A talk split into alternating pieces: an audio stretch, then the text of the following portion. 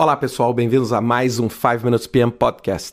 Hoje eu quero falar um pouquinho sobre uma discussão grande que a gente tem sobre detalhar ou não detalhar um projeto quando ele vai fazer parte de um processo de priorização no portfólio. Né? Se a gente lembrar um pouquinho os mecanismos de gestão de portfólio, a gente seleciona os projetos, prioriza, balanceia.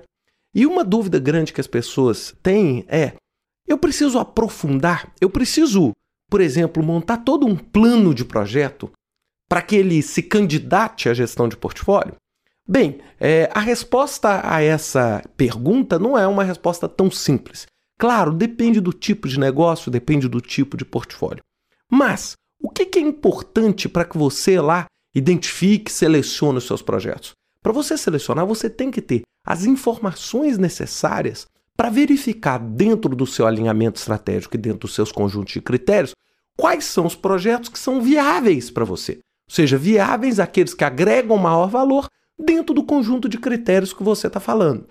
Muitas vezes, para fazer isso, você tem que detalhar. Muitas vezes, para fazer isso, você tem que fazer uma estimativa de prazo, você tem que fazer uma estimativa orçamentária, você tem que detalhar os benefícios, até mesmo benefícios intangíveis, vão ser transformados em benefícios tangíveis, não é? ou seja, o alinhamento com os objetivos estratégicos, com os direcionamentos organizacionais. Isso tudo vai ter que ser preparado. Então, o que a gente, o questionamento que essa pessoa que mandou esse e-mail me fez é assim: poxa, então eu vou ter que planejar um monte de projetos, até mesmo para que eles sejam descartados eventualmente no futuro. A resposta a isso é muitas vezes um sim. É, para uma organização que tem um conjunto de projetos grandes, um conjunto de projetos críticos, muitas vezes você vai ter que detalhar, planejar, dar uma estruturada boa nesses projetos. Para quê? Até para que eles se mostrem viáveis. E é claro, se eles não forem executados, esse custo vai ser um ônus da gestão de portfólio. Só que o que a gente acredita é que esse ônus do detalhamento, esse ônus de ter que planejar um pouquinho mais, vai ter um bônus do outro lado. E qual é esse bônus? Escolher melhor os projetos, escolher um melhor conjunto de projetos e estruturar um portfólio competente para a minha organização. E toda a equação diz o seguinte: que o custo de se fazer esse esforço de detalhamento é menor do que o benefício que você tem ao ter uma estrutura de gestão de portfólio competente. Então é essa análise que precisa ser feita, ou seja, é entender que esse trabalho vai ser maior na seleção, mas uma vez o projeto sendo aprovado, você vai ter um detalhamento muito melhor, você vai ter uma estrutura muito melhor. Por outro lado, eu queria dar uma dica para vocês. Se você tem um portfólio de projetos mais simples, de projetos menores, não necessariamente você precisa detalhar muito. Lembre-se, você não precisa montar um plano de projeto inteiro para verificar se aquele projeto é bom. Mas as perguntas fundamentais que direcionam estrategicamente a sua organização, você tem que fazer. Então, muitas vezes, você não precisa detalhar.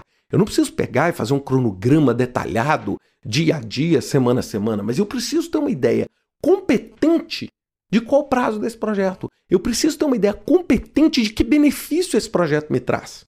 Independente de como eu vou medir esse benefício. Se eu vou medir ele quantitativamente ou se eu vou medir ele através de um indicador interno dentro da minha organização. Mas essas perguntas precisam ser respondidas antes. Porque se eu não detalhar, eu corro um grande risco de avaliar aquele projeto em determinados critérios de um modo falho.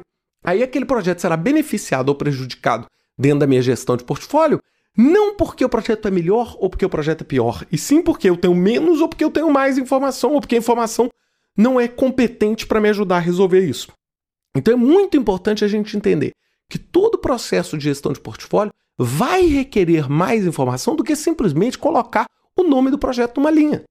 Tem muita gente que quer fazer gestão de portfólio assim, ah, vamos colocar uma linha aí do projeto e vamos avaliar os critérios. Bem, é, quem dera fosse assim, eu ia amar. É, ia ser excelente, ia ser super rápido. Só que as coisas não acontecem assim. Por trás daquela linha existem diferentes interpretações, diferentes conceitos, e há necessidade de se detalhar mais, pelo menos para atender os critérios que você está selecionando o projeto, são fundamentais para o sucesso de toda a gestão de portfólio. Senão o que você está fazendo não é gestão de portfólio, é na maioria das vezes um chute matematicamente calculado. E isso não é o que a gente quer.